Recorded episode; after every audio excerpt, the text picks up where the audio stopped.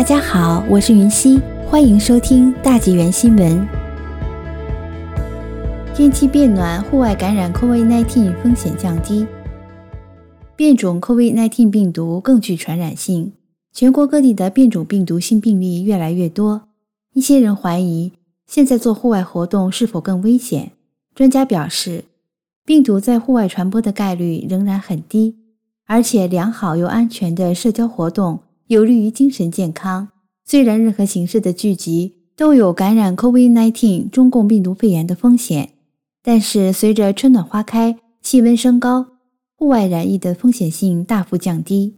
在天气宜人的周末，年轻人往往会在社交媒体上分享各类照片，热闹的公园、湖滩和木板路。同时，这些照片会招来另外一些人的批评和嘲笑。渥太华医院危重病专科医生。凯里门腾医生表示，网上的批评不仅没有帮助，而且很危险。他说：“一个二十一岁的年轻人因为和朋友在户外活动，遵守公共健康建议而受到羞辱，这会有什么影响呢？我宁愿看到他们在户外活动，也不愿看到他们为避免被羞辱和嘲笑而在室内聚集。”滑铁卢大学心理学副教授伯格希克说：“一些人还需要在疫情这个阶段。”应对恐惧和希望的矛盾情绪。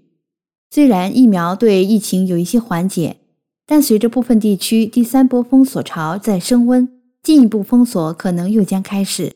这对一些人而言，又将迎来一个精神上难受的春天。待在家里拯救生命，不做任何事情，并未被证明是有效的公共政策策略。伯格希克尔称，这类类似禁欲的做法往往没有效果。